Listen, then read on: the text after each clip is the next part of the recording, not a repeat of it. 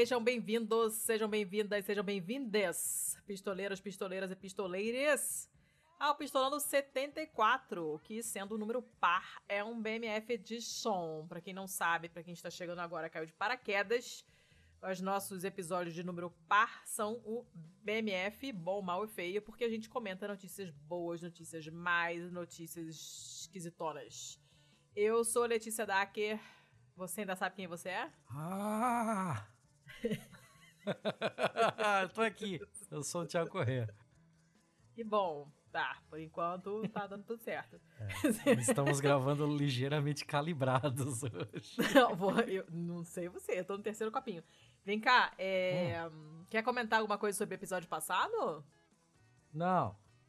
Não? Mas foi legal, falamos de comida, foi bom. É, mas é. Mas é um episódio assim é todo seu. Tem a sua assinatura, tem as suas digitais. O tema foi seu, uh, os convidados são seus. Hum. A, a, parada foi hum. muito mais sua do que minha, assim. Eu tava até perdido. Pô, daí, eu só fiz por perguntas incrivelmente burras, inclusive. você, não tava, você não tava lá? Porra, não pode comentar, eu, não? Eu, eu tava lá, eu tava lá, isso é então... é verdade. Porra, eu, hein? não tô entendendo essa seletividade. Eu, eu, quero mandar, eu quero mandar um beijo. Fala, manda. Todo mundo que falou que vai me mandar caju. vai comer caju até o cu fazer bico. Se não gostar, eu vou rir muito. vai ter que botar no Mercado Livre pra vender. Ah, escuta, hum. falando de frutas esquisitas, no sentido de que a gente não consome rotineiramente, eu acabei de matar dois copos, duas taças de quentão de jambu. E ó, tava bom, hein? Eu não sei nem o que é jambu, na real. Eu, obviamente, também não sei, porque as frutas, eu sou, sou frutofóbica, você sabe que eu não corro atrás. Mas o negócio ficou bom, eu gostei bastante, ficou bem bom. Eu lembro de um tempo em que o mundo era jovem e a galera era infinitamente mais preconceituosa, né? Que existia hum. uma classificação de cor de pele que era a morena hum. jambo. Ah, jambo, tudo bem, isso é jambu, outra coisa. Não é a mesma coisa. Eu não conheço nenhum dos dois. Não, não sei o que é jambo, não sei o que é jambu, só sei o que é jumbo. Jambo eu já vi, porque meu pai me levava pra, pra parque, era programa de, de, de, do meu pai, que era um, natural, é um naturalista frustrado. Porque minha mãe não tinha paciência. Então eu sempre ia fazer esses programas com meu pai. A gente ia para vários parques no Rio e aí tinha macaco na árvore, tucano, essas coisas. E tinha jambo, tinha árvore de jambo. E ele, me, ele conhecia essas frutas todas porque ele cresceu numa casa, tinha muita árvore de fruta. Então ele me mostrava e tal. Obviamente, se passar um jambo na minha frente, eu não reconheço. Mas eu posso dizer categoricamente que eu já vi. Em algum momento da minha vida, já me deparei com um jambo. Não sei mais que cara ele tem, mas eu. Claro que não, fruta. Caguei pra fruta. Mas esse jambu estava bem bom, esse negócio estava muito bom mesmo. E. Enfim, não vou dizer onde que eu comprei, não, porque eu quero propor uma parceria para eles aí antes de fazer a propaganda. Mas tá bem bom. Gostei. E a grande frustração de não, não estar lá, sentado no bar, comendo comidas de bar e bebendo, né? Pois é. Muito triste. Mas, enfim. Mas o episódio não é sobre isso, né? Legal. Não, não é sobre isso, mas foda-se. Estamos comentando sobre o episódio passado que eu gostei. Ficou bem legal e, e o pessoal gostou bastante também. Uma galera não, escreveu tivemos pra gente. Tivemos ótimos, ótimos feedbacks, verdade. É. Então, tô feliz. É, vamos deixar os recadinhos pro final, vamos começar a gravar, porque tem notícia pra caralho hoje? Que tal? Vamos, vamos. O problema é né? seu, você que vai editar, então é você que comanda. Pau no cu da editora! ah, né? Parece que o jogo virou, não é, queridinha? É. Ai, meu Deus. Tá. Hum. Vem cá. Quantos bons você tem? Um. E olhe lá ainda, assim, ó. Tirando leite de pedra. Ah. Porque... Eu tenho três boas, cara. Ah, só com a porva. Posso ir, então? Manda ver. Eu tô aqui falando do jambu que eu nunca vi, aí minha filha vai e me manda uma foto do jambu pelo, pelo WhatsApp, que ela está aqui na minha frente na sala. Parece uma, uma mini jaca. Vou te mandar. Ah, meu Deus. Parece uma mini jaquinha. Você não ia começar o Bom Mais Feio?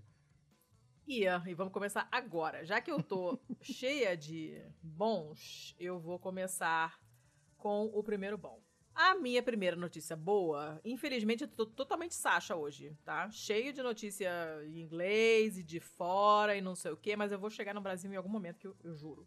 Hum. A minha primeira notícia boa pode ser resumida em: cada país tem a Jacinda que merece.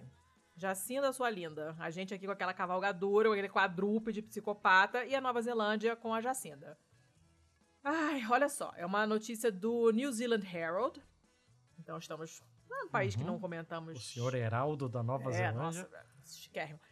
O governo gasta 4 milhões de dólares neozelandeses para dar um empurrãozinho no programa de aprendizado criativo e contrata 300 professores de arte. Hum. Aí você vai essa notícia perguntar por que, que ela tá no bom, por que dá uma depressão profunda na gente, porque não é aqui. Olha que coisa linda. Eles estão gastando essa grana toda que a Jacinda decidiu, vai, vai empregar 300 professores de, de arte. 4 milhões, é isso? É bilhão. 4 mi, mi, milhões, então, milhos grandes. É irrisório? É muito pouco. O país é um ovo, você sabe, né? Sim, ainda Tem 12 assim é pessoas pouco. morando na Nova Zelândia. Ainda assim é muito pouco. Tá. Presta atenção, presta atenção. Eles vão dar emprego para 300 artistas, que num país onde tem população de 12 é bastante coisa. O objetivo do programa é, é colocar. Para, Carol! é colocar artistas que tenham experiência, pessoas criativas em geral, em contato com as crianças em idade escolar para ensinar essas crianças a como se expressar criativamente através da arte. E aí entra dança, entra teatro, entra música. O ministro da Educação falou que é, o objetivo final do, do programa é aumentar o bem-estar dos estudantes, melhorar as capacidades comunicativas de colaboração e de pensamento criativo. E também de aumentar a. Como é que a gente traduz isso como raise awareness? Ai, meu Deus. Para as crianças entenderem que existem carreiras criativas. Uhum. Tudo contrário, exatamente o oposto do que a gente está acostumado aqui, né? Sim. Aí o ministro ainda fala o seguinte: que esse programa é particularmente importante depois dessa coisa da pandemia, porque o valor das experiências de aprendizado criativas não, não pode ser superestimado. Tem um valor enorme isso. É, cara, é muita coisa. É muita coisa contrária do que, do que, do que se pensa no Brasil. Isso tá me dando uma tristeza infinita. Talvez essa notícia não devesse estar no bom. Porque não é aqui. Mas, enfim, eles vão expandir. Na verdade, esse programa já existe. Eles. É, ele tem esse, esse programa, ele já atualmente ele é ativo em 304 escolas eles querem expandir para 510. Já tem 206 cursos acontecendo e eles vão chamar mais 300 pessoas para ajudar a aumentar esses cursos e tal, né? E mais uma coisa que é exatamente o contrário do que se diz aqui no Brasil, que o setor cultural foi atingido muito fortemente por causa do, do, do coronga, então é importante que o governo se concentre na reconstrução desse setor. Enquanto que aqui é tipo, foda-se, quero mais é que acabe, né? Uhum. E, e, eles falaram que sem, se não houver intervenção do governo, nos próximos 12 meses, pode ser que 10 mil eh, empregos sejam perdidos nessa, nesse setor. E eles querem fazer o contrário, eles querem que a indústria da música e da arte na Nova Zelândia cresça. E é importante que os jovens entendam que é possível viver de empregos criativos, de carreiras criativas. Essas indústrias criativas elas têm que dar oportunidade para quem quiser segui-las no futuro para não precisar ficar só naquela coisa focada naquelas três, quatro coisas que dão dinheiro, que infelizmente é a mentalidade que prevalece no país, né?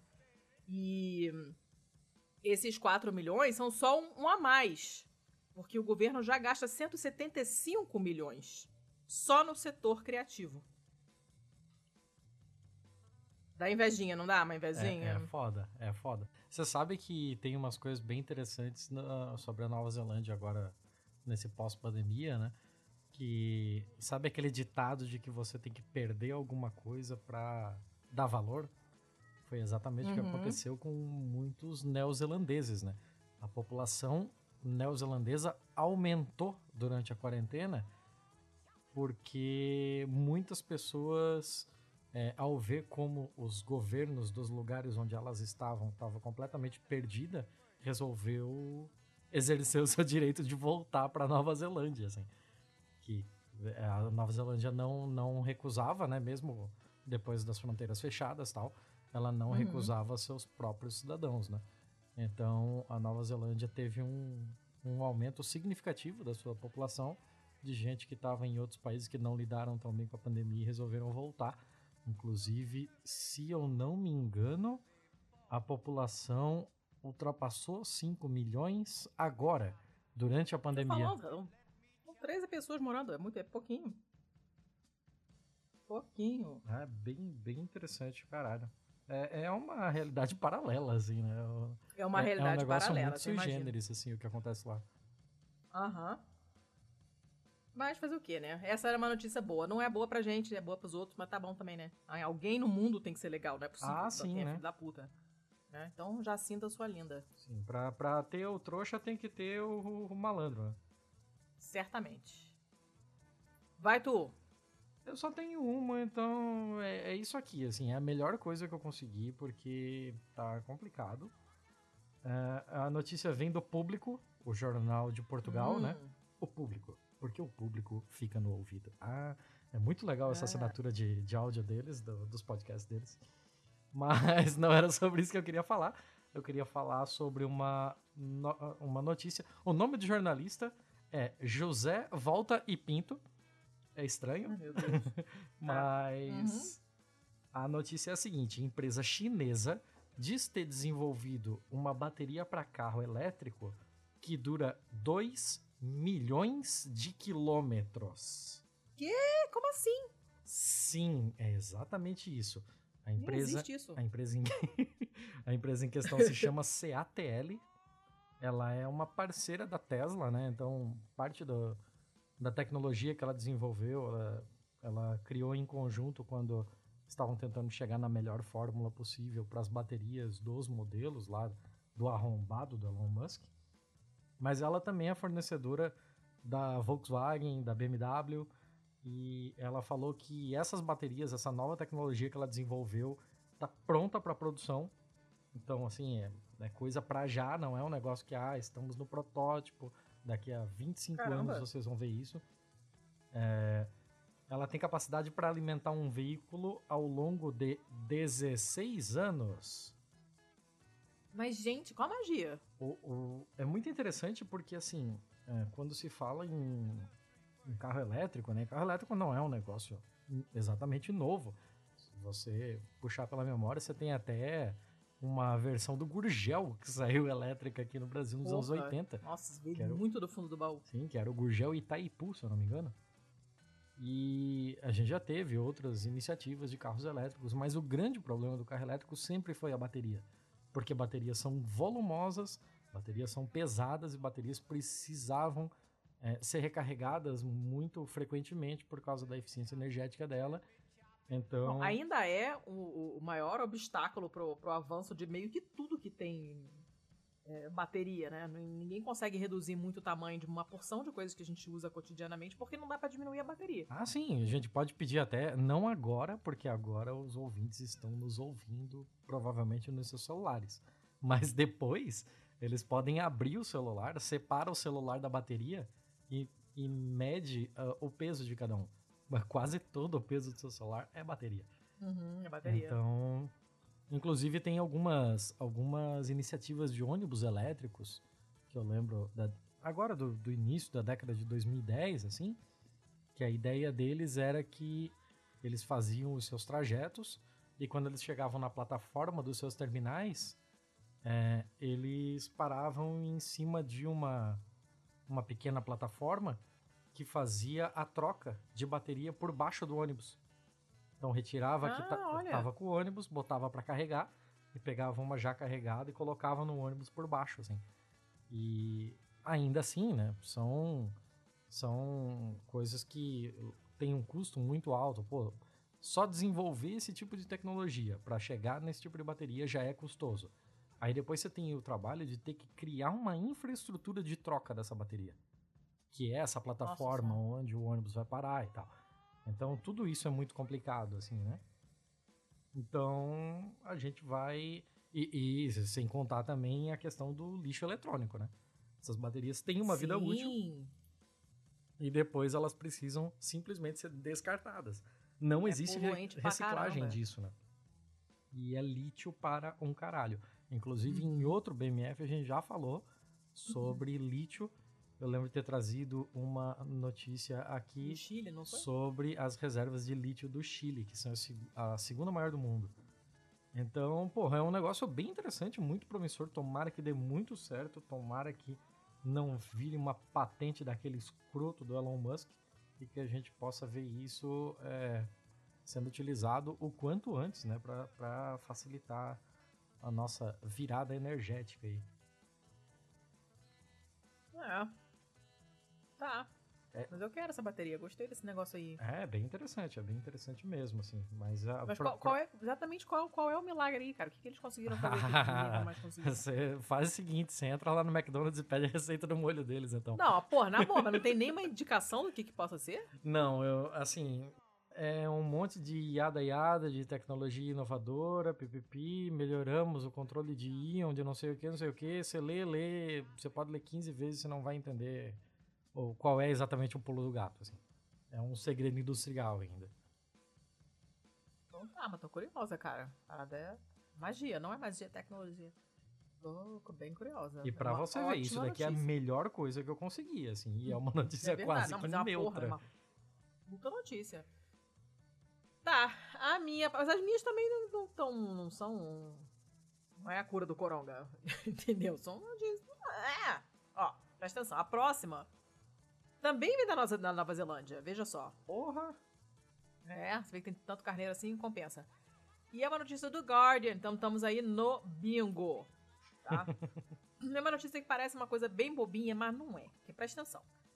Uma determinada cadeia de supermercados da Nova Zelândia vai ser a primeira, a primeira supermercado a usar o, a palavra. Mas não é bem menstruação, porque period em inglês não é o equivalente de menstruação. É, é como se fosse ciclo. Também, mas não é. é... Esse seria assim o ciclo, tá? Hum. Nos produtos de uso menstrual. Essa cadeia se chama Countdown. Eles têm um monte de supermercados no país inteiro. São 180 supermercados. Acabou? São 180 lojas, 180 supermercados. E eles falaram que vão parar de usar palavras de, eufemi, de eufemismo, né? Tipo, ah, produtos sanitários, produtos de higiene feminina. E vão colocar menstruação. Aí você fica, gente, mas o que que muda? Muda bastante coisa.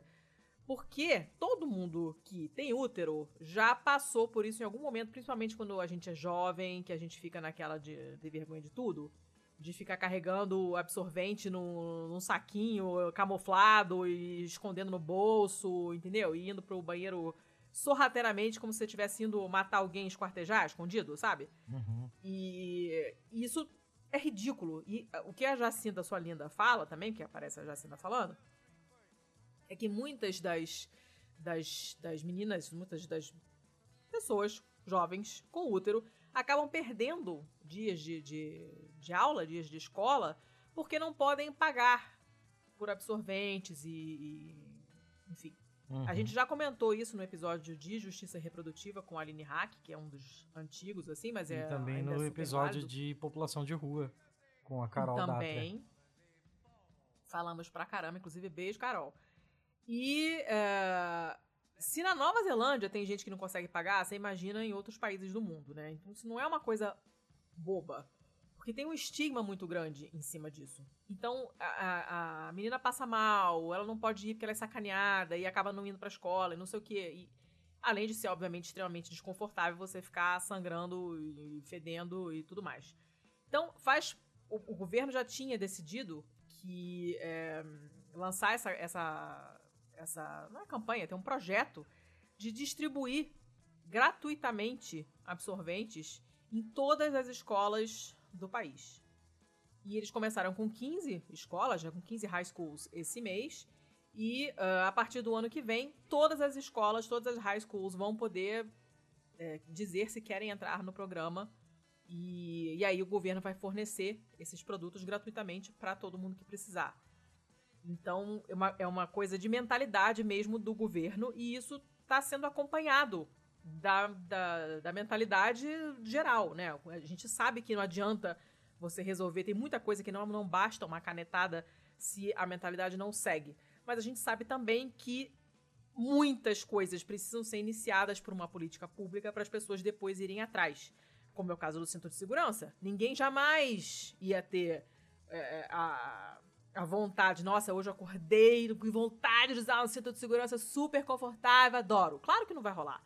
Você precisou de uma canetada, precisou multar quem não estava usando. E até que as pessoas se habituaram, e a imensa maioria das pessoas hoje entra no carro e bota o cinto e nem lembra que tá de cinto. Mas você teve que partir do, alto, teve que ter uma, uma canetada, teve que ter uma política pública. Então, essa decisão de usar uma nomenclatura que não fica dando volta, que vai direto ao assunto, que não fica escondendo o que é o produto, é talvez um reflexo da postura do próprio governo, de vamos ajudar, vamos falar mais abertamente disso, vamos fornecer esses produtos gratuitamente para quem precisa, porque você não tem como evitar. Se você tem útero, você muito provavelmente vai menstruar, e isso acontece com todo mundo que tem útero. Então não adianta você ficar fingindo que isso não acontece e botando na propaganda na televisão com líquido azul no absorvente que não faz o menor sentido. Que é uma coisa que eu espero que mude. Aí você fica, ai, mas é uma palavra. Não é, sabe? Não é só uma palavra. Isso, a, a, as palavras que a gente usa, a linguagem que a gente usa, são reflexos de como a gente enxerga as coisas.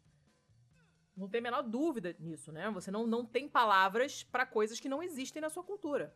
Uhum. Né? É lógico, se você não tem uma determinada cor uh, no, no, seu espectro, você não vai ter uma palavra para essa cor. Claro que não. Você só tem palavras, expressões para coisas que você conhece, que você usa. Né? E, e, eu dou sempre o exemplo das palavras em italiano que não existem os nomes das profissões, praticamente não tem quase nenhum nome no feminino, não tem juíza, é, não tem ministra, não tem nada disso. E aí pode parecer uma bobeira, mas não é. Na hora que você escuta a frase, o ministro fulana de tal, cara, isso me dá um, uma corrosão interna, assim, uma raiva, porque é como se a coisa, se a língua tivesse parado no tempo em que mulher não podia ocupar essas posições, sabe? É preciso dar nome às coisas. Quando o Bolsonaro fala mentira, não adianta você falar Bolsonaro usou informações incorretas. Você tem que falar Bolsonaro está mentindo. Porque é o que está acontecendo. E isso me irrita muito essa coisa de ficar dando volta e não, e não usar a terminologia correta. Eu sou uma pessoa muito chata em muitas coisas e nisso eu sou particularmente chata. Tem que dar os nome, o nome aos bois. E agora vão parar de usar esses, esses termos eufêmicos ridículos e começar a tratar as coisas pelo que elas são. Então é um coletor menstrual, produtos para menstruação, e é assim que vai se chamar, e espero que o exemplo seja seguido por outras cadeias de supermercado, farmácias e, quiçá, por outros países também. Embora não tenhamos Jacinda, mas de repente vai que outros países se inspiram e, mesmo sem Jacinda, tenham esse, esse salto de qualidade. Então, é uma notícia aparentemente pequena, mas que para mim não é, não. Ah, inclusive, um publicitário de lá podia até fazer um slogan tipo: é produto menstrual e ponto final, né? And period.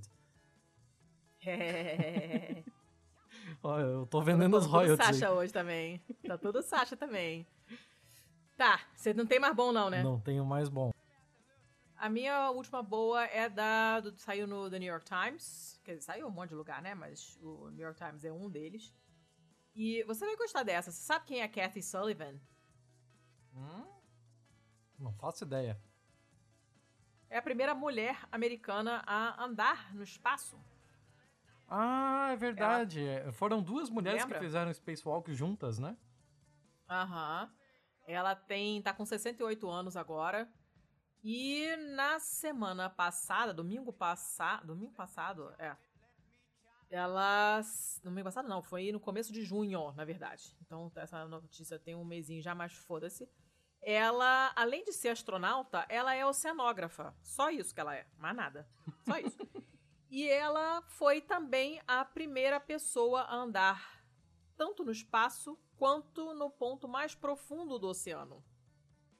Porque ela simplesmente passeou rapidinho lá embaixo, numa depressão lá enlameada, nas Fossas Marianas. Que tal? Ela é a pessoa com a maior altimetria do mundo. Porra, a mulher foi lá pra puta que pariu, lá pra puta que pariu, pra cima e pra baixo. E ela capturou assim imagens, né, no, a partir do limiting factor, que é esse submergível lá, todo especializado para altas profundidades, não sei o que. Submersível, né? É, sub... o que, que eu falei? Submergível. Submergível. Nossa, não sei nem o que eu tô falando mais. e, e, aí foram lá, tiraram umas fotinhas e tal, pipipi, papapá, e aí subiram de novo, levou quatro horas para subir, porque, porra, é fundo pra caceta. E... Enfim, ela é uma pessoa muito particular, né? Porque é híbrida, de oceanógrafa e astronauta não é todo mundo, né? não é qualquer um. E ela fala que, na verdade, ela sempre quis ser oceanógrafa, ela sempre teve interesse por essas coisas e tal, e, e, e acabou sendo astronauta. Ela foi, fez parte do primeiro grupo de astronautas eh, americanos que incluíam mulheres.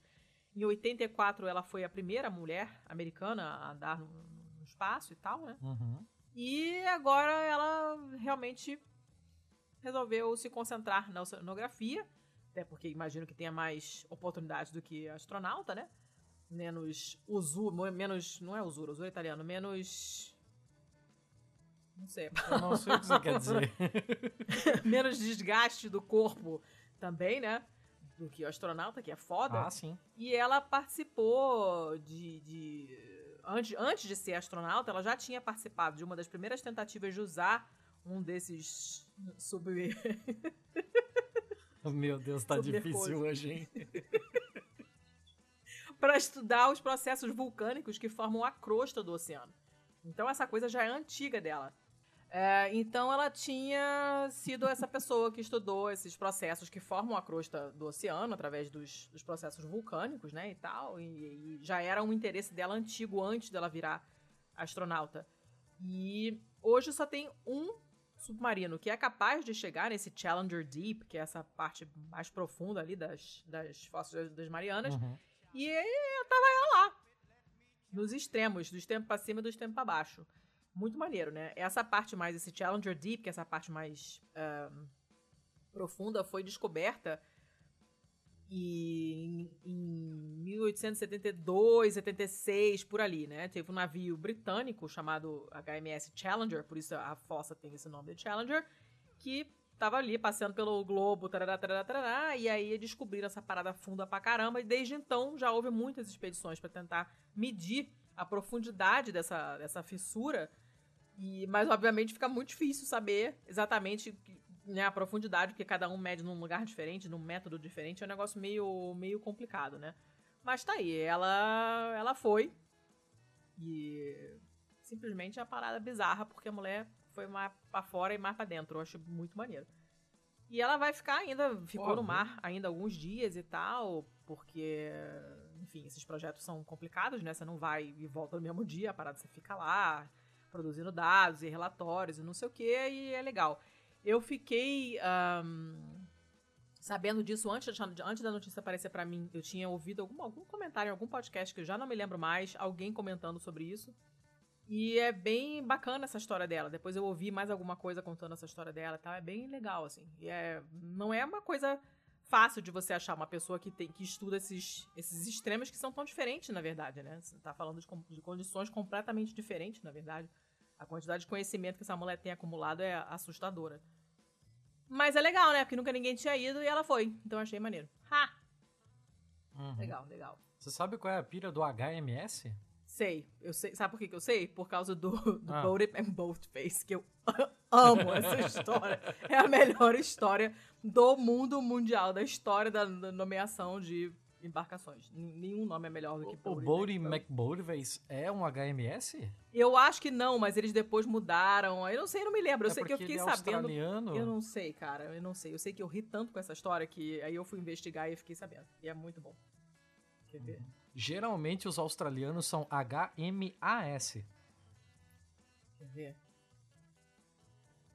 Ah... ah, meu Deus, esse episódio vai levar mil anos assim. ah, não, ele é um RRS. Mas eu me lembro que na época o pessoal ficou explicando o que que era e não sei o que. E ele acabou sendo nomeado é, Sir David Attenborough, que é um nome muito justo. Mas eu ainda acho uhum. que Boaty McBoatface era, era mais legal. de barco, barquinho. Yeah! Muito bom. Tá, você quer explicar, pessoal, o é. que, que é o, o outro nome? É, o HMS vem de Her, é, Her ou His, eu não sei, Royal Majesty. Uhum. Imagino que é Her ou His. Imagina, é, depende se é um rei ou uma rainha na Inglaterra, né? Então é o navio de, su, de sua majestade, é. navio de sua alteza, alguma uhum. coisa assim, né? Os que são os navios geralmente só os ingleses. Por isso que eu acho que o o McBoatface é um HMAS, porque aí é His ou Her Majesty Australian Ship. Mas ele não é australiano. O Boaty McBoatface é, é, é britânico. Ah, é britânico. Aham. Eu jurava que ele era australiano. Jurava mesmo. Aham. Ele é um RRS, porque é um. Ele é um Royal Research Ship. Ele é um navio de pesquisa. Ah, sim. É, ele é um navio de pesquisa, né? Geralmente essas nomenclaturas HMS são para navios da Marinha Britânica Uhum. mesmo, né? Os navios não. americanos são os USS, que é United States Ship, e os navios portugueses, aí eu quero ver. Aí eu já não sei. Você sabe? Não, claro que não. Aí é NRP, Ah. é Navio da República Portuguesa. Ó, achei que era Nuno Rui Pereira. Passos. Ai, ah, socorro. meu Deus. Tá. Não dá pra dar corda pra ti hoje. Acabei. Cadê os seus mouse? Quanto você tem? Eu tenho três. Você Ah, tem quanto meu mesmo? Deus, de, de mouse eu tenho três. Eu tenho tinha dois, eu quatro, tenho dois. Mas eu, eu, é, eu tinha quatro. Eu Porra. cortei um porque eu já tô ficando com pena de você, porque esse episódio tá ficando foda. Então vai. Começa você que eu tenho um a menos. Assim, essa notícia, ela era pra ser boa, Hum. Mas o contexto que levou ela a acontecer é tão merda, mas tão merda, que eu tive que colocar ela como má. Delaware remove da frente da sua casa da corte, né, do seu tribunal, o seu poste de chicoteamento. Como é que é? A gente. É, sim, sim, whipping post. É, é um pelourinho. É Ah. um pelourinho. Na frente da corte de Delaware tinha um poste de chicoteamento. Até hoje. Ainda. Que 2020. pariu, cara. Essa notícia é de 1 de julho de 2020. E assim, por mais que seja muito legal terem retirado ela, tem todo esse negócio que a gente já vem falando aqui, né? Sobre ressignificação de monumentos históricos e, e é, retirada de estátuas e tal. Ter um negócio desse é, é um absurdo tão grande que eu não consigo nem achar notícia boa. É, ela não era nem pra ser notícia, porque Não, isso não é só verdade. bom senso. E a última vez que esse post foi usado, a notícia é da CNN, tá? A última vez que esse post havia sido usado foi em 1952. Ah, não, gente. Ontem? Como assim? Sim, é exatamente isso.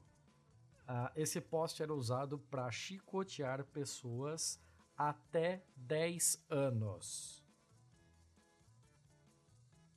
Ou seja, É, crianças. Então, tipo, é- é, não, é, pra, pra até de 10 anos pra cima. Ah, tá. Então, cara, é, é, é muito, é muito zoado isso aqui, assim, é... Não consigo nem continuar essa história. Tem aqui uma aspas do Doug Denison, que é o porta-voz da divisão de assuntos históricos e culturais do Delaware, dizendo, ah, isso é certamente alguma coisa que já deveria ter sido feita há muito tempo atrás e, cara, você é um capitão óbvio. Porque puta que pariu, isso é ridículo. Esse post foi colocado, não é assim, ah, ele é muito histórico, ele faz parte da história da cidade. Ele foi colocado em 1933. Ai, gente. colocado em Que 33. pariu, Delaware. É, ah, assim, tá tudo muito errado, eu não quero nem continuar essa história. Na boa, assim. Que Quem merda. quiser mais informações, a notícia nem é tão grande, nem tem tanta coisa assim, mas, cara, me dá nos nervos de um jeito que puta que pariu. Tá.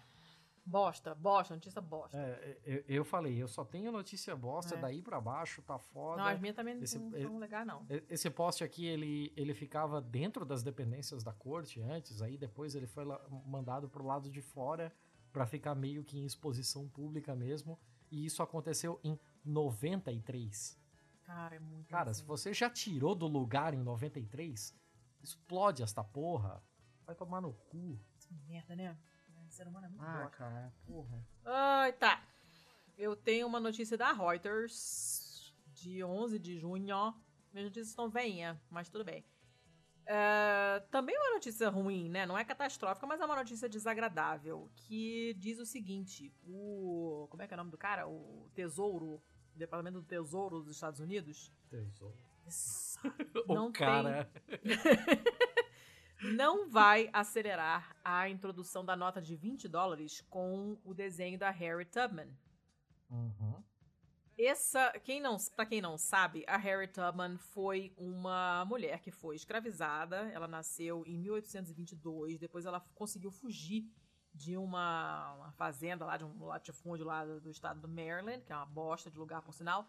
E depois ela ajudou centenas de pessoas escravizadas a fugir e a, a, conseguir a liberdade. E a primeira pessoa a pedir que ela fosse colocada nas notas de 20 dólares foi é, o secretário do Tesouro, o último secretário do Tesouro do, do Obama, que se chama Jack Lew, que é. Enfim, foi em 2016 que foi feita essa, essa primeira proposta, né? Uhum. A ideia é disso. você tirar o desenho do presidente Andrew Jackson, que era um cara que possuía escravos, era dono de escravos, né? Tirar o desenho Uhum. desse cara e colocar o desenho da Harriet Tubman, que vamos combinar mil vezes melhor. A história dela é super interessante, por sinal. Quem quiser se informar, faça-o, porque é- vale super a pena. Uma mulher muito foda. E aí colocaram essa ideia, o Obama gostou, falou: bora. Óbvio que no mesmo ano de 2016, o que o Chito radioativo, né, o Trump, que na época ainda era o candidato, chamou a ideia de politicamente correta, isso aí é chatice, de gente politicamente correta, vai deixar o outro lá e tal, e foda-se. Né? Então já se sabia que não ia ter nenhuma boa vontade com esse projeto no governo do Trump, e de fato não há.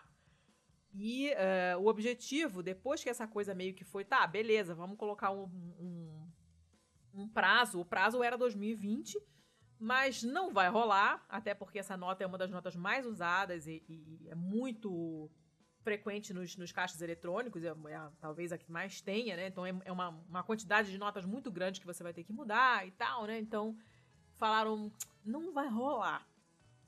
E é uma pena porque já tinha a imagem toda e tal, não sei o que, as pessoas já tinham meio que se acostumado com a ideia. Eu acho que eu cheguei a comentar, não sei se foi aqui, mas eu comentei em algum lugar, não me lembro exatamente onde, que eu tava contente que isso ia acontecer.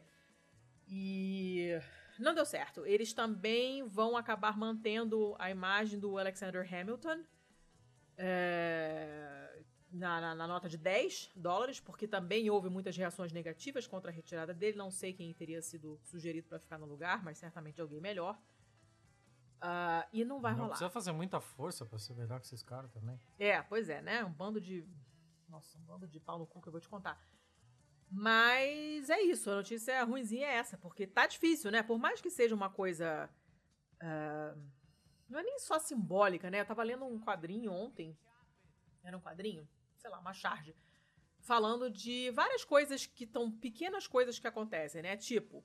é, no desenho dos Simpsons não vai ter mais dubladores brancos fazendo as vozes dos personagens negros. E aí você fica, nossa, que coisa idiota. Não é uma coisa idiota, isso é uma coisa relevante. Eu ouvi num podcast essa semana, ah, acho que foi o da Al Jazeera, não aquele que eu participei. Outro, o. Como é que se chama? Já esqueci o nome. O The Take. The Take. É, o The Take. E ah, tinha um episódio falando mal do Bolsonaro. Eles entrevistam uma pessoa, é uma mulher, ah, que provavelmente era uma mulher negra, e eles colocaram um, um pouco da voz dessa mulher em português, e depois fizeram voice-over e colocaram uma pessoa negra pra falar. E eu acho significativo. Eu reparei, eu acho isso significativo. Mas não é tão significativo quanto a gente acha que é. Ou, na verdade, é, mas é, você achar que isso resolve o problema é, é- é uma idiotice, porque não é isso que resolve o problema. Isso é uma micro coisa que é muito fácil de você fazer, que nunca foi feita antes por, sei lá, por nem pensar no problema, por desprezo total da situação, que já é uma coisa horrível. E é, são como se fossem pequenas esmolinhas, em vez de mudar a estrutura da coisa toda, que é muito mais trabalhosa e requer abrir mão de privilégios, coisas que, coisa que os brancos não querem fazer. E era uma charge muito interessante, porque apontava uma série de coisas desse tipo, né? Como colocar pessoas, atores negros para dublar vozes, vozes de personagens negros, é, como se isso fosse um grande favor, uma grande coisa, é, em vez de mudar a, a estrutura da, da parada toda que não está sendo tocada.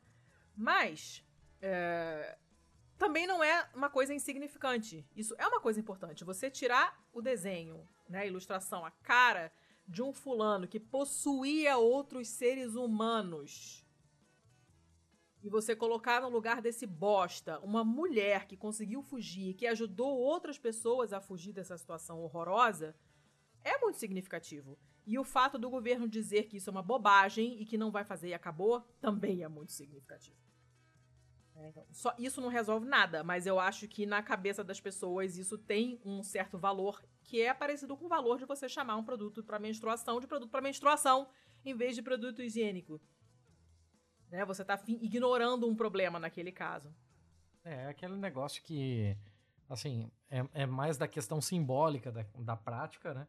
Mas ainda tem o seu valor enquanto simbólico de você fazer o apagamento um pouco dessa, dessa imagem desse cara que foi escravista, né? É, é, é, bem interessante, assim, eu tenho uma série de críticas a esse tipo de coisa, assim, inclusive sobre esse tipo de coisa, não só das estátuas, da, da nota, uhum. do, do poste de chicoteamento e tal, é, recomendamos aqui, nós dois ouvimos e gostamos demais do episódio do podcast português Perguntar Não Ofende. Uhum, excelente, Daniel é Oliveira bom. faz um. Nossa, faz uma conversa muito franca, faz uma conversa muito significativa sobre a questão de simbolismo, de, de lugares históricos, de pessoas históricas, de estátuas e coisas do tipo. É muito, muito interessante. É, é o tipo de coisa pelo qual é, vale a pena lutar de verdade, assim, porque certas pessoas têm que ser conduzidas ao lixo da história porque é lá que elas pertencem. Entretanto, é, existe sempre uma armadilha de achar que isso é o suficiente. Né? Exatamente. E, e, desprezar todas as coisas que acontecem no presente que não estão diretamente remetidas ao passado, mas que são tanto quanto ou mais violentas. Verdade, verdade. Então era isso, era uma notícia ruim. E eu acho uma notícia bem ruim, na verdade. Informa-se sobre a vida dessa mulher, que ela era muito foda. E eu fiquei bem uhum. contente uma vez que a gente estava vendo um documentário, um programa aqui, que eu até acho que eu dei como dica algum, algum episódio nosso aí, uh, sobre personagens importantes da história negros. E a Carol viu uma ilustração dela e reconheceu, porque tinha lido num, num livro desses aí de histórias para, de Ninar para garotas rebeldes, uma dessas aí, desses livros dessa, dessa vibe aí, que tem muitos por sinal e são bem legais. E tinha, um deles tinha a história da Harry Tubman e a Carol é, reconheceu, eu fiquei, ah, fiquei muito me achando. A Mega Mãe, porque, porque eu acho que é o nosso papel. é, falar sobre essas coisas com as crianças e, e mostrar personagens históricos que são apagados, né? Imagina, mulher negra ex-escravizada. Imagina se alguém vai colocar lá a nota de 20 dólares. Imagina. Mas já houve quem quisesse e esse bosta de Dorito radioativo não quer botar e aí vamos ver o que, que vai acontecer. Um dia o dia é, a, chegar. A trilha, a trilha clandestina dela ia até o Canadá, né? Sim. E foi ela que criou toda, toda a rede de contatos que conduzia os, os escravizados uhum. foragidos até, até lá. Inclusive, se eu não me engano, o nome era Underground, Underground Railroad. Rail... Isso mesmo. Tem um livro. É muito legal essa história. Tem um livro mesmo. que se chama The Underground Railroad. É, uma, é um, romance histórico que eu tô pra ler há um mó tempão, cara, de um cara chamado Colson Whitehead. E é de 2016, nem é tão novo assim e tal, mas pô, ganhou um monte de prêmio. Esse livro tá na minha, na meu carrinho já tem um mó tempo. Acho que eu vou tirar do carrinho e vou comprar. E ler. Porque eu tô curiosa e essa história dela vale muito a pena. Leiam, tá? Mas enfim, acabou. Acabei minha notícia. A tua, cadê? Ah, meu Deus. Vai lá, lá vamos nós, né? Vai, né? Notícia. Essa notícia vem do USA Today, de 2 de julho agora. E assim, é mais uma dessas com relação a, a significados bizarros e tal, né? Era uma vez um cara, um amiguinho chamado Rob Ball. O senhor Robson Bola, ele precisava muito, muito mesmo de corda. Ele é um, ele é um agricultor, né? Ele tem lá seus vegetais e tal, numa numa parte do Kentucky chamada Jefferson County e ele tinha lá 300, 300 pés de tomate que ele precisava de uma certa forma amarrar lá para que eles não sofressem com os ventos da época. um amigo dele de, de grande tempo já é, se ofereceu para ir com ele é, para ajudar ele a fazer isso e o trabalho render mais. Então, já que eles combinaram isso para sexta-feira, na quinta-feira o nosso amigo Robson Bola foi na Home Depot, Hum, que é que é Eu uma loja de essa loja. ferragens assim, né? Eu É, amo essa talvez loja. O, qual é o equivalente brasileiro dela? Seria talvez a Leroy é uma, Merlin? tipo a né? Leroy, é, só que tem mais coisa. É, ah, é Hum, muito ok. bom, gente. Eu amo Home Depot, é muito bom. É, eu não conheço, mas é isso aí. Mas a questão é que ele foi pra lá pra comprar corda pra poder fazer os trabalhinhos dele e é isso aí. Até aí nada demais, vida que segue. É só mais um dia chato acontecendo. Ele encont... ele ele foi pra para parte do Home Depot que ele já sabia onde ficava esse tipo de de produto, né? E não encontrou nada. Ué, Aí, pô, será que mudaram as coisas do lugar dentro da loja, né? Reorganizaram? Ele perguntou para um atendente e, cara, eu, eu, eu tô precisando comprar corda e eu não tô achando. Eu- onde é que tá? Onde é que estão as cordas? Aí o atendente chegou para ele e aí eu vou ter até que abrir uma aspas aqui para a própria matéria que diz: para sua consternação, o vendedor da Home Depot informou a Ball que uma nova política da loja havia sido implementada. Os clientes não podem mais comprar corda é, by the foot, é, é, corda por metro. em metro, assim, É. né? É, Corda pelo, pelo tamanho dela, né? Teria de comprar várias cordinhas pequenas e depois, se você quiser, você emenda. Deus. E, e aí, porra, por que não, né? Qual é o problema? O atendente falou: Pois é, é, é porque algumas pessoas estão vindo aqui para comprar esse tipo de corda e espalhar forcas pela cidade. Puta que me pariu.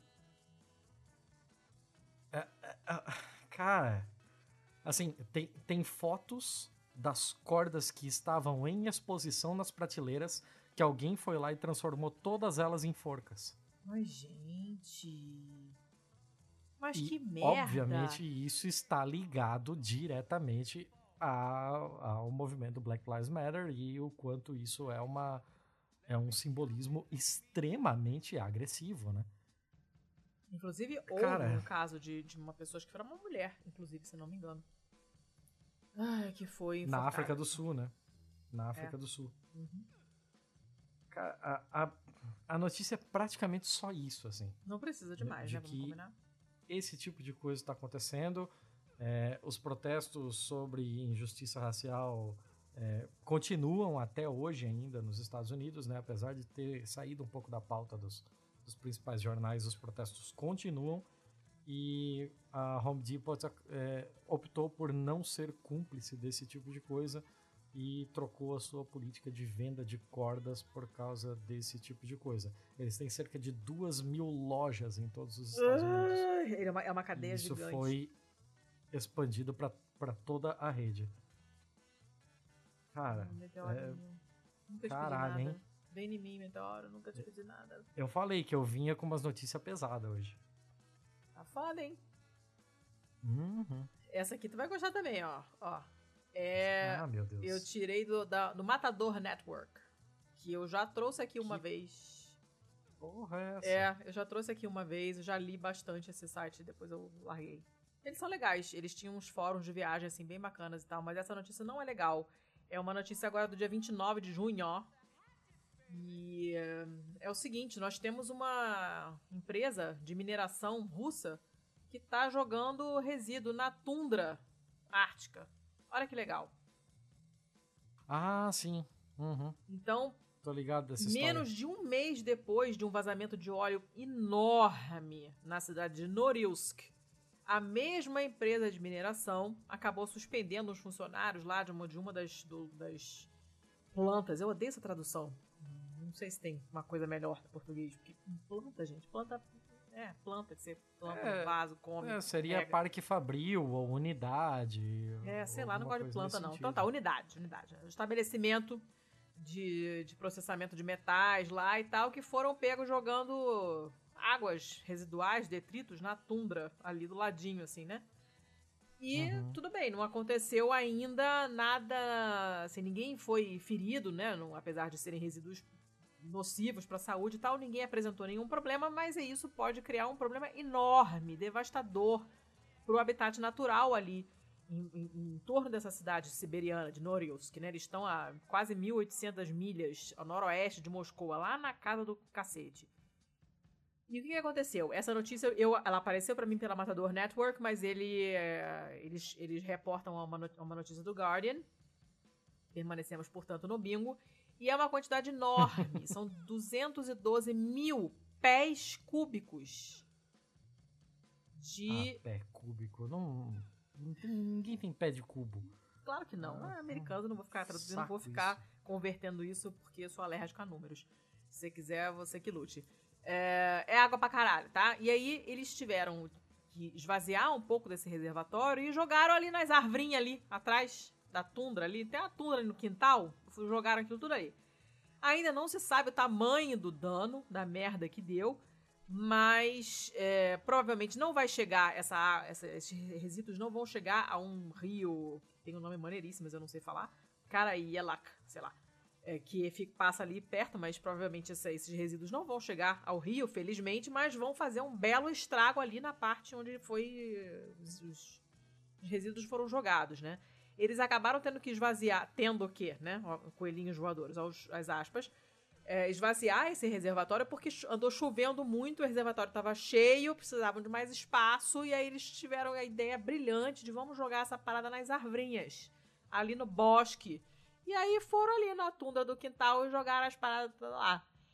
Né? Muito legal, uma coisa muito maneira. Eles ainda, obviamente, esconderam tudo, né? Quando é, apareceram as pessoas lá dos órgãos oficiais que foram lá investigar e tal. Eles pegaram os, os tubos de metal lá e tal, não sei o que, esconderam tudo lá, mas aí o estrago já estava feito.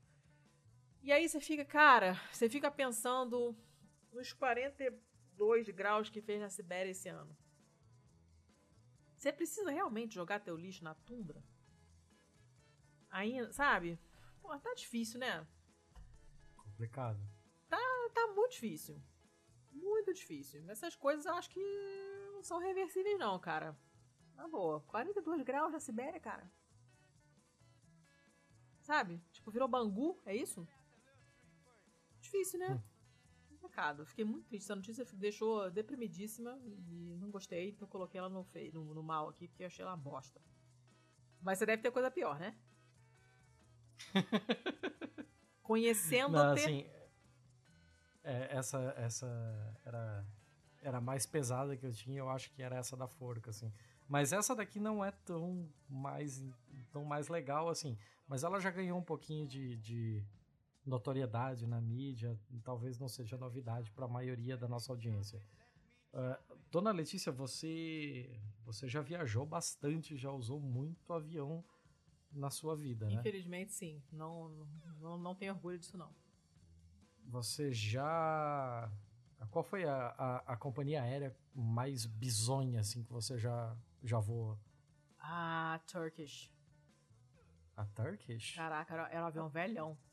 Mas eu tava indo Ah, mas ela ainda é Sérvia, é uma. Né? Mas ela ainda é uma da série B, assim, não tem nenhuma série C, assim. Não. Eu não, não sou muito aventureira, não vou para lugares bizarros, eu sou fresca. Você já voou com algum avião paquistanês? Não. Nem pretendo. Olha, na real, bem que você faz. Ah. Porque o Paquistão teve um, teve um rolê bem interessante lá. Eles. Eh, você lembra que teve algum tempo atrás, se não me engano foi em maio, a queda de um avião da. da. da companhia aérea paquistanesa que caiu e depois descobriu-se que foi uma, um erro humano porque a tripulação estava é, distraída falando sobre o coronavírus, Sim. né? Uhum. Isso foi em se não me engano, a queda foi em maio, por aí. Uhum. E a perícia saiu agora no finalzinho de junho. Você comentou na Pistolândia, E- né? Isso, eu comentei na Pistolândia, mas eu tenho certeza que saiu em outros lugares e tal. E após isso, o que aconteceu foi que o, a- o equivalente à ANAC do Paquistão, né? Uhum. resolveu fazer uma bela revisão nos procedimentos do- dos seus pilotos e revisão documental de, de todo mundo. E essa notícia aqui vem da airwaysmagazine.com que 40%, 40% dos pilotos do Paquistão têm licenças falsas. 40%? Sim. É uma coisa Caraca! de louco. Essa notícia do dia 24 de junho, e foi por causa de uma auditoria é, ocasionada por esse erro dessa, dessa queda, né? E o que se descobriu é, é de deixar qualquer um maluco, assim. O nome da, da empresa lá é a PIA, né? Pakistan International Airline. E depois dessa queda em Karachi, eles foram verificar as coisas. A PIA tem cerca de 860 pilotos ativos. Isso inclui, na real, de todo o Paquistão, né? Aí inclui a PIA, inclui a Serene Air e inclui a Air Blue. O Nossa. senhor Khan, que é o. O nome dele é Gulam Sawar Khan. Ele é o ministro de aviação do Paquistão. É, falou que o inquérito que eles abriram foi iniciado ainda em fevereiro de 2019. Os resultados vieram à tona agora, mas isso já havia começado muito antes. E desses 860 pilotos, 262 não haviam feito eles próprios o exame Gente. para tirar o brevet. Então, tipo, ele fazia todo o curso, ele fazia tudo o que precisava, depois ele precisava ir pro exame final para tirar o brevet. Imagina assim, você faz toda a parte da autoescola, mas aí tem aquele momento que você tem que ir lá e dirigir com o cara do Detran do lado. E nesse momento, eles contratavam alguém, um piloto muito mais experiente para fazer essa parte do exame por eles. Mas, gente. Cara. muito bizarro. E assim, além da, da própria fraude e tal, a irresponsabilidade é uma coisa absurda, porque qualquer avião desse tem pelo menos 200 pessoas, né? Cara, que Então, que é um- isso? Tô chocadita. Não, é um negócio maluco, assim, é um negócio sem precedente. Eu não. Eu até pesquisei para ver se eu encontrava alguma coisa similar com alguma outra companhia aérea, algum outro local. Imaginei que talvez encontrasse alguma coisa da Indonésia, que, que lá o, o treinamento de aviação é bastante precário, é tudo muito ruim lá. Mas eu não encontrei nada, assim, parece que isso aqui é sem precedentes mesmo, assim. Eu tô muito chocada. Cara, é, muito, é muita gente. Puta que pariu. E assim, é muito difícil. Não é uma coisa que você aprende, sabe? Teu pai dando volta no condomínio. E foi como eu aprendi a dirigir.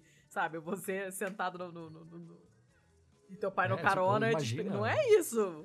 Porra, é um Airbus A320, cara. Cara. Tem comando pra caralho, tem coisa pra cacete ali, mano. Sei lá, é um Boeing 727, mano. Que isso, velho. Tô chocada. É, é, é muito bizarro. É Ai. incrível, assim, o que aconteceu aqui é maluco. Gostei não. Tô chateada. Quero ir pro feio já. Vamos, vamos. Você tem quantos mesmo? manda. Eu tenho três. Eu também. Você tem alguma, Ok. assim, escala alfabética pra terminar? Maravilhosa? Ah, Não, assim, Ah. nível pessoas sendo varridas em casa. Nível imã no nariz. Estamos em falta, né? Se alguém achar uma dessa aí, me manda. Por favor. Porra, falando nisso, Ah. falando nisso, antes da gente entrar no feio, eu acho que é uma boa hora pra gente falar primeiro sobre a, o feedback que a gente teve desse episódio do cara roubando chinelo pra transar com eles e o maluco que queria ser varrido. A, a, galera ficou insana, assim. Muita gente entrou em contato para falar sobre essas notícias. o pessoal se amarrou. E outra coisa que a gente poderia fazer antes de entrar no feio ah. é passar o serviço e os nossos contatos, porque senão depois o pessoal pula no final. É verdade. Então, espertinho. Uh, tá, então vamos lá. Como é que vocês acham, gente? Aonde? No Twitter e no Insta, como Pistolando Pod. Pode mandar um e-mail que a gente gosta, que é pro contato arroba pistolando.com. Nosso site maravigold, feito pelo Chino Benzo Sino, do lado Black, é o pistolando.com. Nós temos a nossa campanha de financiamento coletivo no Catarse, do, da qual nós precisamos bastante para manter o programa no ar e é catarse.me barra pistolando. Para quem está fora do Brasil e quer nos presentear com trumpinhos, coisas, coisa que muito apreciamos, pois pagamos a nossa hospedagem em trumpinhos, é patreon.com barra pistolando. Quem não puder ajudar a gente financeiramente, não ficaremos chateados, super entendemos. Ajudem dando aquele RT maroto, bota pro vizinho ouvir, instala agregador no celular do colega, manda ele mandar o Spotify tomar no cu e ouvir podcast por agregador. Baixa lá, assina o feed do Pistolando. E deixa a sua opinião lá no iTunes se você quiser. Se não quiser também não deixa, mas bota a pessoa pra ouvir, divulgue a palavra, porque, cara, o boca a boca ajuda a gente pra caceta.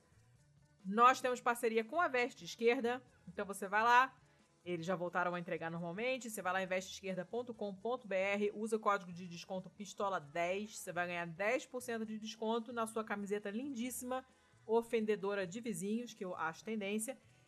Temos também uma parceria com a Boitempo. Você tem o link lá que é boitempoeditorial.com.br barra pistolando. E aí o que você comprar de livros ótimos por ali por esse link que está aqui na postagem a gente ganha uma comissãozinha e também é uma, uma certa medida de engajamento da audiência que é sempre bom. O que mais? Eu acho que é isso, dona Letícia. Sempre lembrando que, assim, diferente dos youtubers é, que, que conseguem, conseguem fazer algum tipo de renda e algum tipo de, de arrecadação pelas suas plataformas, o Spotify, o Deezer, esse tipo de Apple Music, qualquer coisa nesse sentido, nenhum deles paga um centavo para podcast, né? Então nós contamos muito com vocês para que a gente possa continuar fazendo as coisas do nosso jeito, sem precisar é, ter patrocinadores, sem precisar dar satisfação para alguém sobre a nossa linha editorial, sobre as nossas opiniões, até porque eu acho que a gente ofendeu já metade dos meios de negócio que a gente poderia Não tem muito pão de correr, não. a Vivo mesmo vai tomar no cu, Vivo. Por favor, por favor. Eu acho que era só isso então, né? Então tá, então vamos lá. E aí vamos pros feios então. Sim, senhora. Você começa, eu começo? Eu não Como sei, é eu quero. Pode ser, eu começo. Olha, que as minhas não estão lá tão maravilhosas assim, não. Eu vou começar com uma é uma notícia do jornal português, do Expresso, de 27 de maio. Tô toda velhinha hoje, vocês estão uhum. percebendo. Mas é uma notícia que fala dos Estados Unidos. Olha que triste. Um terço uhum. dos americanos não acredita que o azeite vem das azeitonas. Eles fizeram uma sondagem com 1.500 ah. consumidores. que vem do quê? É não, ó, pera, calma aí. Entrevistaram 1.500 consumidores norte-americanos e tal, né? E hum é, tem dados da Associação Norte-Americana de Azeite, que é a NAOA, que, é, que é, deve ser North American Olive Oil Association, ele fica na OA, que diz que um em cada três americanos não acredita, né, ou, não, ou não tem certeza que o azeite é feito a partir de azeitonas, e, e além disso, só menos da metade das famílias americanas usa o azeite na cozinha que uhum. é, de uhum. certa forma, compreensível, porque não é da tradição gastronômica deles, é um, é um produto caro, né? Não, você não tem, que eu saiba, grandes produções de azeite nos Estados Unidos. E. Uh... Se eu não me engano, na Califórnia tem. Na ah, Califórnia mas na Califórnia tem, tem tudo, né? O pessoal planta até tatuí se bobear. Uh, o que eu fico, assim, de boca aberta é que. Se chama olive oil. em inglês. E- que é literalmente óleo de azeitona. Porque não tem outra palavra pra azeitona, né? A gente chama o azeite de óleo de oliva, mas ninguém fala, vou ali comer umas olivas com a minha cerveja. Não, você fala de azeitona. É uma palavra diferente. Então, apesar de azeite claramente ter a mesma origem de azeitona, muito mais explícito é o negócio de chamar óleo de azeitona. Você acha que óleo de azeitona veio de onde, meu Deus do céu? Eu não consigo entender.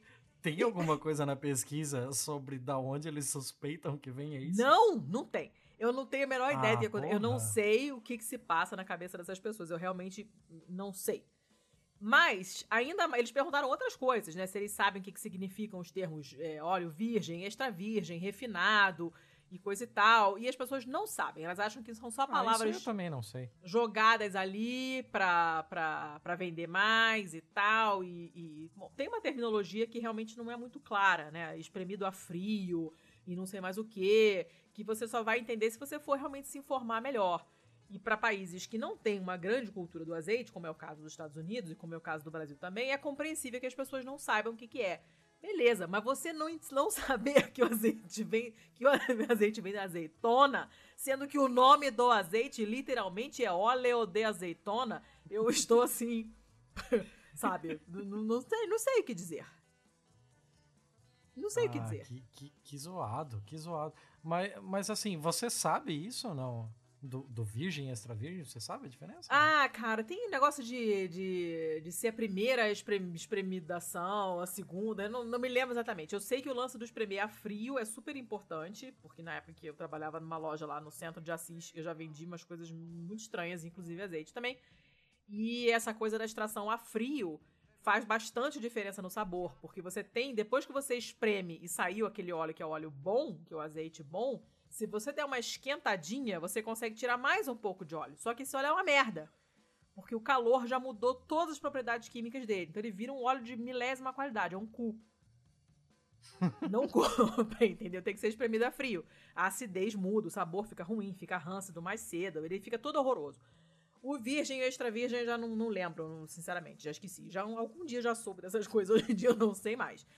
Mas eu que fiquei bolada mesmo foi com azeitona. Você, eu, eu queria saber de onde que eles acham que vem o azeite. Então, já que é um óleo de azeitona, eu queria saber de onde que eles acham que vem. Porque eu não tenho a menor ideia. Nossa, fez muita falta essa pergunta nessa pesquisa. Muita! E acabou, acabou aí o negócio. Eu fiquei, pô, só que merda, não tem mais nada.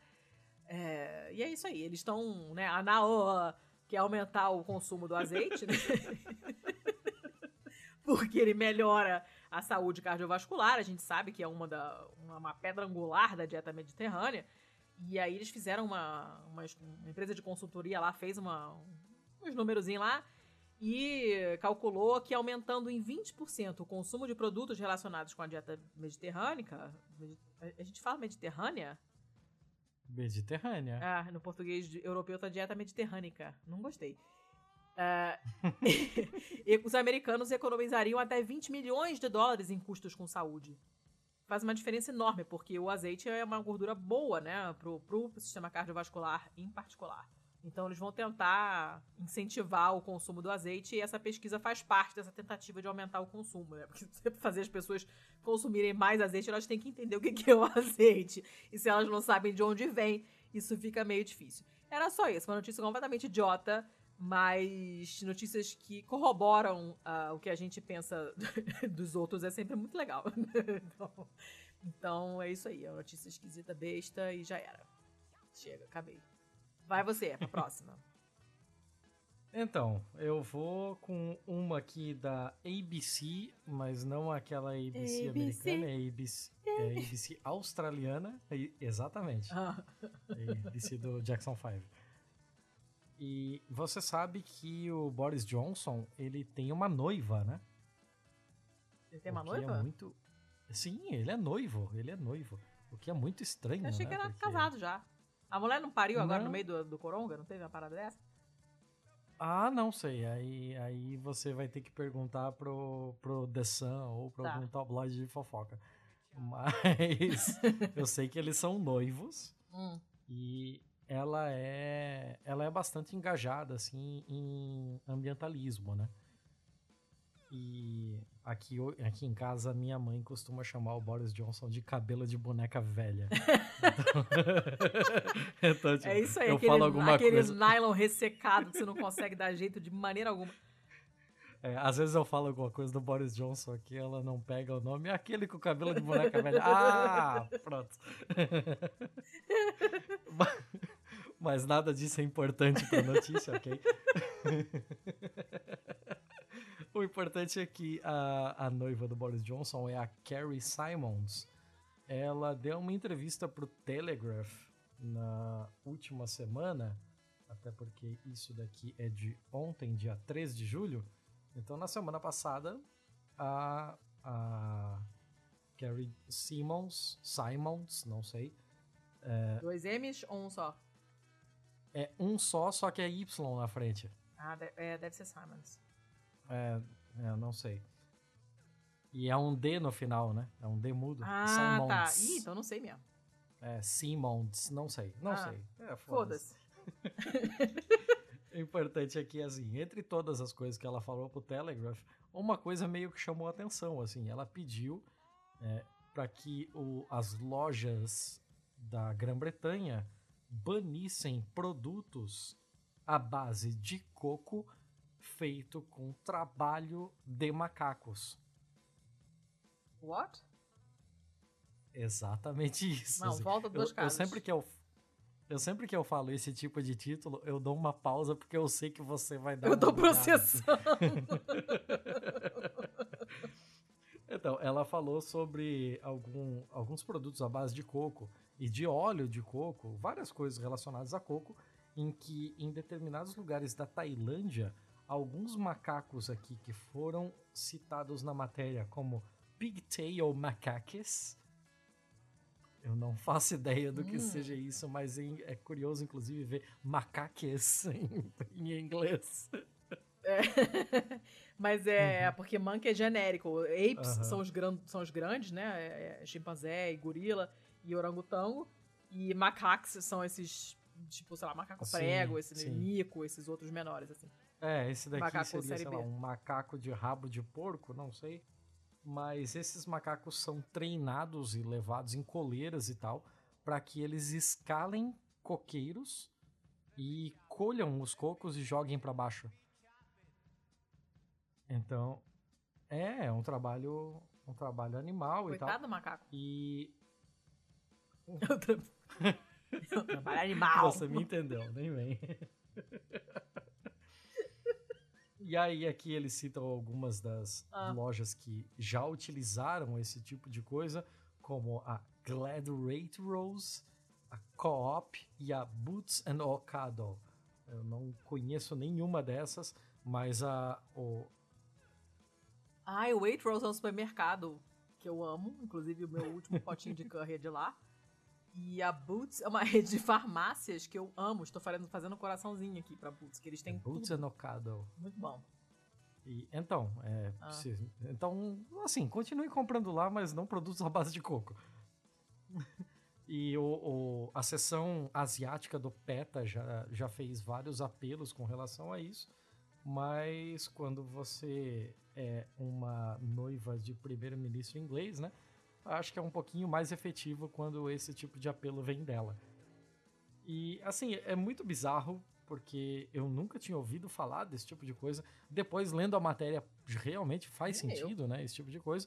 Mas quando você lê só a chamada, assim, noiva do Boris Johnson pede pra banir produtos de coco de trabalho de macaco. E que porra é essa, cara? É um, é um título de um BMF já pronto, ó. Mas... Aí. A, noiva do Boris Johnson poupando trabalho pra gente.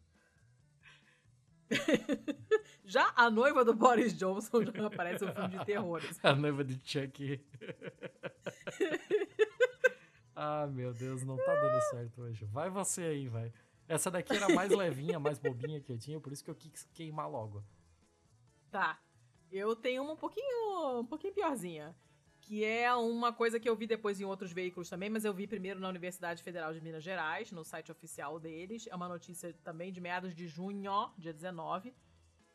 Ai, olha que lindeza. Com base em amostras de esgoto, o projeto estima que mais de 50 mil estão infectados em BH. É, Que tal? É, é foda. BH já, já saturou, inclusive. Já saturou. Tá punk, né? BH teve um, um número de leitos aumentado em 400% para para enfrentar a pandemia e ela está em 100% da sua capacidade nesse momento. Até porque várias cidades em volta de BH não têm uma infraestrutura é, adequada e mandam para lá, né? Cara, BH é bizarro. E as pessoas, as pessoas esquecem, cara. Ai, eu, eu, eu tô cansada desse tipo de conversa. As pessoas esquecem que não é só você botar um leito mágico com todo o maquinário ali e tacar a pessoa, fica aí. Não é isso. Você tem que ter todo o trabalho de Médico enfermagem, de médico, de auxiliar de enfermagem, de limpeza. É todo especializado em terapia intensiva. Um leito de terapia intensiva não é só uma cama com umas maquininhas apitando e uns tubinhos pra enfiar no cara. Você tem que ter toda um uma, uma especialização da equipe e da equipe toda, porque a limpeza é diferente, é, a farmácia é diferente, a fisioterapia é Uhum. diferente, tudo é diferente. Não é qualquer médico que consegue trabalhar em terapia intensiva. Tanto é que você faz uma especialização em terapia É intensiva, Roraima que sabe? eu diga. Porque lá foi Ai. criado um hospital de campanha para enfrentar a pandemia. É, deu mil tretas para que ele pudesse ser habilitado a operar, né, pudesse entrar em funcionamento por conta de alvará e tal. E depois conseguiram o alvará, simplesmente não havia pessoal para tocar. É, não tem, não dá. E você não improvisa um médico intensivista ou um enfermeiro intensivista de uma hora para outra. Não é assim que funciona. Assim como você não transforma o cirurgião plástico no ortopedista de um dia para outro. Não tem. Você vai mandar o cara conserta o osso aí, não vai rolar, porque ele nunca pegou uma furadeira de osso na vida dele. Não é, não é nada simples, a coisa é super complicada. Então, quando a gente vê esses números, assim, é bem assustador, né? Nessa última semana, e aí estamos falando de junho, então né, a notícia já está até da- datada um pouco, o vírus foi encontrado pela primeira vez em 100% das amostras coletadas na bacia do Arrudas, que obviamente eu não sei o que é, mas 100% não é legal. Né? É a primeira vez em nove semanas que, que 100% das amostras deram positivo nessa bacia. E aí, o que que acontece? Você começa a fazer as contas, e assim, essa notícia tá no feio, ela era pra ser mal, né? Mas eu botei no feio porque esgoto. A gente já deu notícias sobre esgoto aqui, é muito interessante. Você cavucar o lixo e o esgoto das pessoas, você descobre um monte de coisa, né? A gente já viu cocaína, já viu um monte de coisa estranha. E ahn, eles fazem umas estimativas de infecção através da, da- da- dessa, dessa, desse percentual de, de, ah, de, de- de vírus, né, encontrado na, na- na- no esgoto, né? Porque se tá no esgoto, alguém mijou, assoou o nariz, né? Tomou banho e vomitou esse vírus e isso foi parar no esgoto. Né, Ele não veio do nada, essa, essa, esse esgoto não veio do nada, ele vem da gente, né? Então você, pô, você pega ali a amostra de um, de um, de um determinado trecho da bacia, você achou 100% das amostras com o vírus, cara, tem muita gente expelindo essa bosta desse vírus aí direto e aquilo caindo no esgoto. É muito complicado, né? E, e, assim, eles, é, eles estimam, né, na, oitava, na oit- oitava semana de pesquisa que eles fizeram, acompanhei, acompanhando isso já tem um tempinho, a estimativa era que havia mais de 20 mil pessoas infectadas. Só que aí no final da nona semana, você já tem uma, uma estimativa de mais de 50 mil pessoas infectadas. Isso equivale aproximadamente a 2,5% de toda a população que está ligada ao sistema de esgoto. Então você ainda tem essa. Nós estamos falando das pessoas que têm acesso a esgoto. E quem não tem, né? nem ouso imaginar os números. É gente pra caramba. E quem ouve, é, quem vê as lives lá do Atila, eu não vejo porque eu fico estressada, não, quero mais saber. Mas quem, quem acompanha e quem ouve o podcast, tipo, sei lá, o Luz no Fim da Quarentena, né? Que é aquele da Piauí, da Piauí especificamente para falar do Coronga e tá acompanhando os números e tal, tá vendo que essa coisa toda de imunidade de rebanho, daqui a pouco a gente vai chegar nela, mas ao custo de muitas e muitas mortes de- de- desnecessárias. E é uma imunidade que a gente nem sabe se vai servir para alguma coisa, porque já tem relatos de casos observados em que a imunidade não durou. Depois de alguns meses, onde os Hum. anticorpos caíram, ou seja, a pessoa não ficou imune, e isso complica bastante, inclusive, a, a- a realização de vacinas, porque como é que você vai, vai vacinar para uma coisa que o teu corpo não consegue fazer é, anticorpos duradouros? Não adianta porra nenhuma. Vai ter que ficar tomando toda hora, todo ano vacina, se for suficiente, não se sabe. Enfim, é uma notícia bosta, mas como tem esgoto no meio, eu achei que cabia, cabia mais no feio do que Uhum. no A gente já citou uns 380 episódios nossos, apesar de a gente estar no 74 agora. E só É mesmo. pra complementar, porque você não sabe, você falou aí da bacia do Arrudas, o Ribeirão Ah. Arrudas, ele passa inclusive dentro de Belo Horizonte, tá? Que é o da Avenida do Contorno. É, tem um ótimo vídeo falando sobre é, como foi feito o represamento dos rios do- de Belo Horizonte, feito pelo pessoal da Terra Negra. E, inclusive o Vitor, da Terra Negra, fez o nosso episódio de Ah. Aquífero Guarani. Então, olha como as caraca, tá muito meta esse episódio ele, ele sai de ele sai de, de, de BH, não sei onde ele começa, mas eu sei que ele passa por BH e depois vai no sentido norte. Inclusive o córrego aquele córrego do Leitão, que foi um dos afetados pela tragédia de Brumadinho, ele deságua no Ribeirão Arrudas. Hum, caramba, que confusão. É, estudos indicam que tá foda, né? Então tem- vai, vai, continua aí, vai lá. Uma das cidades da bacia do Arrudas, eu acho que você adoraria morar, porque o nome dela é Acabamundo. Olha, fica na- borda da Terra plana. Talvez. Hum. Mas vamos lá. É só tergiversando mais uma vez. Eu ainda vou citar mais um episódio nosso, né? Mas vamos lá. Bora. É, agora vem a sessão. Isso é muito Black Mirror, né? A notícia é da pior fonte possível, porque ela é da Fox News. Mas é o que tem pra hoje. A notícia de ontem, dia 3 do 7. E olha o nível de distopia que a gente chegou. Um aeroporto está oferecendo voos para lugar nenhum para as pessoas que querem ter a ilusão de viajar. Gente, mas a pior parte de viajar é o avião. O que essas pessoas têm na cabeça? Eu não sei, eu acho que elas precisam da sensação de se sentir estando indo para algum lugar. Gente. Não é normal isso. Ah, não sei, eu não sei.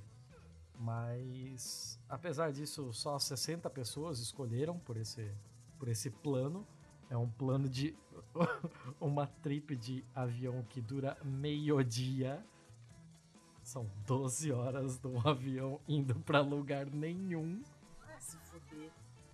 E Caraca, cara. isso vai continuar por Deus duas semanas. Então, por duas semanas vai haver esse plano aí para quem precisa muito pegar um avião porque não aguenta mais viver fora dessa vida wanderlust. Ai, gente, tem que Se acabar a o hipster. sua parte favorita do, de uma viagem é ir pro aeroporto e toda aquela correria de tomar no cu, não sabendo se vai chegar a tempo do check-in e ter que Você já tá errado, já começou tem- errado. Se essa é a tua parte preferida, você está vivendo errado. Só digo É, apesar de tudo, né, apesar da notícia ser americana, isso não é nos Estados Unidos. Quem tá fazendo isso é um aeroporto taiwanês. Caraca, eu só tenho fogo no cu que eu vou te contar, hein?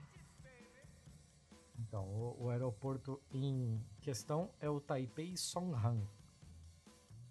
E é, é é simplesmente isso, não tem muito o que falar. Assim. Eles podem receber até 7 mil interessados, que é o que o aeroporto comporta com distanciamento social e tal. E, mas por enquanto apenas 60 pessoas realmente se interessaram no, no serviço. Mas, cara, não tem muito o que falar. É um avião que vai de nada pra lugar nenhum. E é isso aí. É, Mas, é- é Black gente, Mirror pra caralho As isso pessoas aqui. realmente são.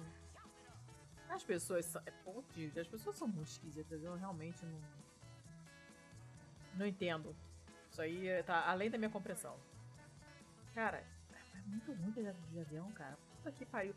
Inclusive, o primeiro episódio do podcast da Grécia, é, que é o Viajando com a Grécia, eu estive no primeiro episódio e eu praticamente passei o episódio inteiro falando mal de viagem. Porque essa parte toda de avião de aeroporto é um porre. Muita falta do que fazer, a pessoa tem que ficar simulando essas coisas. Vou te contar, viu? Tô fora. Ai, tá. Então vou fechar aqui com a minha última notícia, que é bem bobinha, Uhum. tá?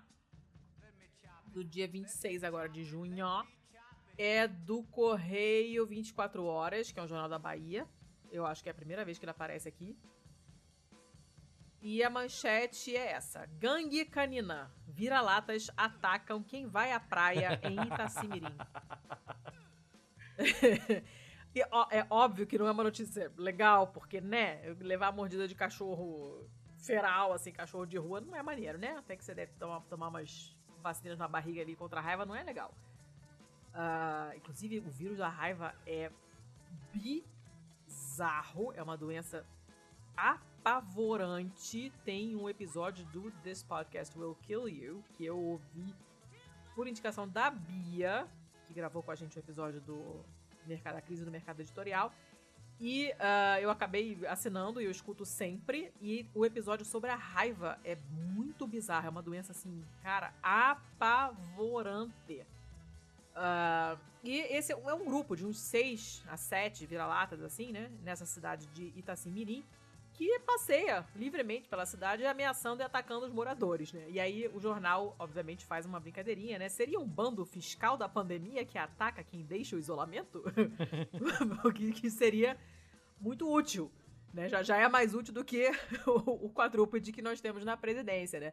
Esse grupo começou com três integrantes só, e é predominantemente de vira-latas caramelo, que é o modelo mais em voga no Brasil, embora o estopinha bigodudo, que é o da minha cachorra, também agora esteja ganhando terreno.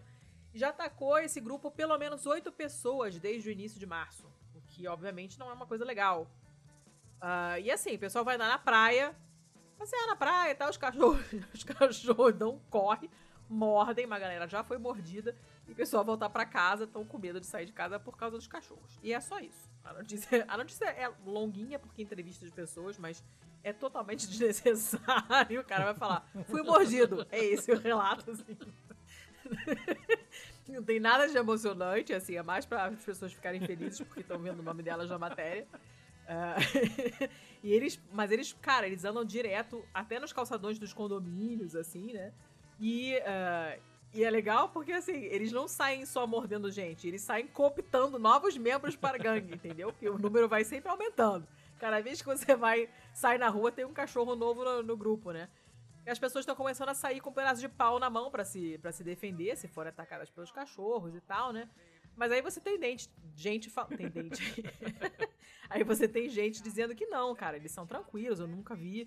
É, quando você chega perto, eles saem correndo e tal, né? Se as pessoas. Se as pessoas é, chegam muito perto e ameaçam, talvez por isso eles reajam, né? Enfim, e aí o pessoal tá reclamando, porra, essa merda, esses bichos ficam mordendo, tal, não sei o que, nananã, e aí você tem toda a explicação de, de, do que que é o CZZ lá, né, o Centro de Controle de Zoonoses da cidade, é, faz, e, ou seja, nada, porque os cachorros estão lá um tempão e, e, ninguém faz porra, porra nenhuma, né? Mas, enfim, é só isso, uma notícia completamente idiota. É, eu, só, eu só acho engraçada a ideia de, dos cachorros forçando as pessoas a ficarem no isolamento social. Porque se você botar a cara para fora, o cachorro morde a tua bunda. E que um dos relatos é esse: o cachorro mordeu a minha bunda. é muito bom. Enfim, gostei da ideia dos cachorros vigilantes. E era só isso, uma notícia, mais nada. Completamente imbecil, mas tem uma foto de, de uma gangue de vira-latas caramelo e só por isso já vale não, estar. É isso, é isso, é o que tem pra hoje. É o que é tem, pra, tem hoje. hoje. Assim, tá não, tudo uma não merda. Nada então... muito extraordinário. Não. não. E, tá, e eu tô achando ótimo, porque quando tem uma coisa extraordinária, é extraordinariamente ruim. então é até melhor ficar hum, no nível mais baixinho, pois assim, é. que eu não tô reclamando, não. Quer dizer que não estamos mega fudidos, mas somente fudidos na média. Assim. Bem, eu vou pra minha pra última tá então, dona Letícia. A minha última faz referência ao Pistolando 46. Ah. Que também foi um BMF. Você ah. lembra dos Sovaquitos? Óbvio! Óbvio que lembro dos Sovaquitos. Como assim? Os Sovaquitos fizeram sucesso também. E olha que coisa interessante que aconteceu agora. Essa notícia vem da Deutsche Welle. Essa notícia vem diretamente da Alemanha e que a companhia de transporte público de Berlim está solicitando aos seus usuários que não utilizem desodorante. Ué? Não entendi. Você vai entender. Ah. A grande encrenca que a gente tá tendo nesse tempo de pandemia é que filha da puta não sabe usar máscara. Sempre bota no queixo, bota só na boca, não cobre o nariz e tal. A ideia deles é utilizar o odor corporal como uma arma que faça com que as pessoas utilizem a máscara do jeito certo. Não! Você tá de sacanagem. Não! É Sim. sensacional essa Se técnica. você- Exato, se você pegar um, um ônibus com alguém muito fedido, você vai cobrir o nariz. Certamente você vai cobrir nariz e boca. Gente, Cara, amei! É muito eficaz isso. Exatamente, exatamente. A companhia de transporte de lá é a BVG. Ela tá apelando para que as pessoas parem de utilizar, inclusive encorajou os seus próprios funcionários, Ai, motoristas e tal, para que não utilizem mais o desodorante, para que com isso utilizem essa nova arma muito criativa de Cara. incentivo ao uso de máscaras do jeito correto. Meu Deus, isso aqui é ambiente de trabalho tóxico. O resto é brincadeira, hein? Caraca, cara. Sensacional. Gostei da técnica. É, o, o post que eles fizeram em Twitter e Facebook falando sobre isso, né, incentivando, é, já teve mais de 10 mil likes e tal. Os operadores de transporte eles sempre foram conhecidos assim por ser descoladinhos, fazer umas campanhas meio satíricas, mas assim o pessoal entendeu que realmente faria sentido e se mesmo que as pessoas não não é, adotem né, a medida de deixar de usar desodorante, se ela já serviu como um tipo de conscientização, já é muito interessante. Nossa, total. Cara. Olha, isso é sacada de gênio, hein? Pois é. Criminalizaram os sovaquitos agora. É. É tipo, feda. Feda. Porque de repente seu. Esse é um imperativo que eu nunca achei que eu fosse usar na minha vida. Feda, porque aí o seu vizinho vai cobrir a caceta do nariz e da boca. Aí, ó. Cara, gostei dessa. Aí a pessoa é esperta, hein, que teve essa ideia. Achei interessante, né? Momentos extraordinários requerem medidas extraordinárias, né? É verdade. Quem sabe daqui a pouco a gente tá encorajando as pessoas a não escovarem mais o dente, a não tomarem banho tão regularmente. Vou dar ideia não, pelo amor de Deus. Chega. Tá. Então, Era beleza. isso que tínhamos pra hoje, dona Letícia? Era Temos- isso. Temos um episódio. Acho que sim, né? Tá aparecendo. É, né? O episódio começou com o riso frouxo, depois teve a sua parte bad vibe e até que acaba de um jeito melhorzinho, vai. Tá bom, tá bom. É, Tá beleza, Pra não tô hoje- reclamando não. Tô reclamando não. Beleza, gente. Então, então é isso. Tá bom, né? Então, até semana que vem, certo? curto e grosso assim, né? É, já demos os recadinhos no, no meio do episódio. Tem mais alguma coisa? Não, né? Não, é isso mesmo. Eu só quero mandar um último beijo pra Carlota, nossa ouvinte, que entrou em contato Sim, conosco. Carlotinha. E nós esperamos de verdade, assim, que esteja tudo muito bem aí e que vocês ainda tenham um ótimo momento. E um grande abraço também pro Léo Aprilio, um outro, um outro ouvinte nosso que, puta que pariu, é, é daquele que a gente fica perguntando se a gente merece. Dá vontade de botar na caixinha. É mais alguma coisa, dona Letícia? Eu queria mandar esses dois abraços por último, assim. Eu teria beijos, mas se eu lembrasse seria ótimo, mas eu não lembro, então não mandarei. Ah, se eu lembrar depois eu. Nem, não é caipirinha, não ofende o negócio, é quentão. Ah, é quentão, verdade. Quentão, não, não ofende. É, se eu lembrar depois eu, eu faço um adendo na edição, então por enquanto não, porque eu esqueci. Mas é isso aí. Então Sim, até semana que senhora. vem. Beijo. Então, até mais. Muito obrigado a todos e até semana que vem. Beijo.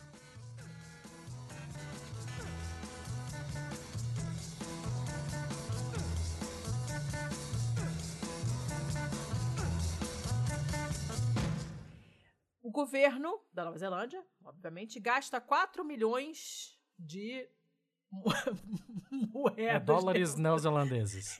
moedas, dinheiros neozelandeses. São dólares neozelandeses. 4 milhões de kiwis, né? de carneiros. Ah, meu Deus, não vai dar certo. Volta, Letícia! Não vai na direção da luz, Letícia! Caceta. Tá. É, colocar artistas e pessoas criativas em geral em contato com crianças. Meu Deus. O que que aconteceu? Eu já... Ai, socorro! Ai, meu Deus do céu! Meu Deus do céu! Essa, essa bebida era com gás, não? Era com óxido nitroso, não, não talvez? Tem, não, tem motivo nenhum pra estar tá rindo, não sei nem o que eu tô pensando. a Carol rindo da minha cara, mas tudo bem. Tá. Então, o objetivo desse programa é colocar. a gente não vai conseguir. Ah, não vai dar. Merda! Não, não vai dar. Gravar. Não vai ter episódio hoje. Este podcast foi editado por estopimpodcasts.com.br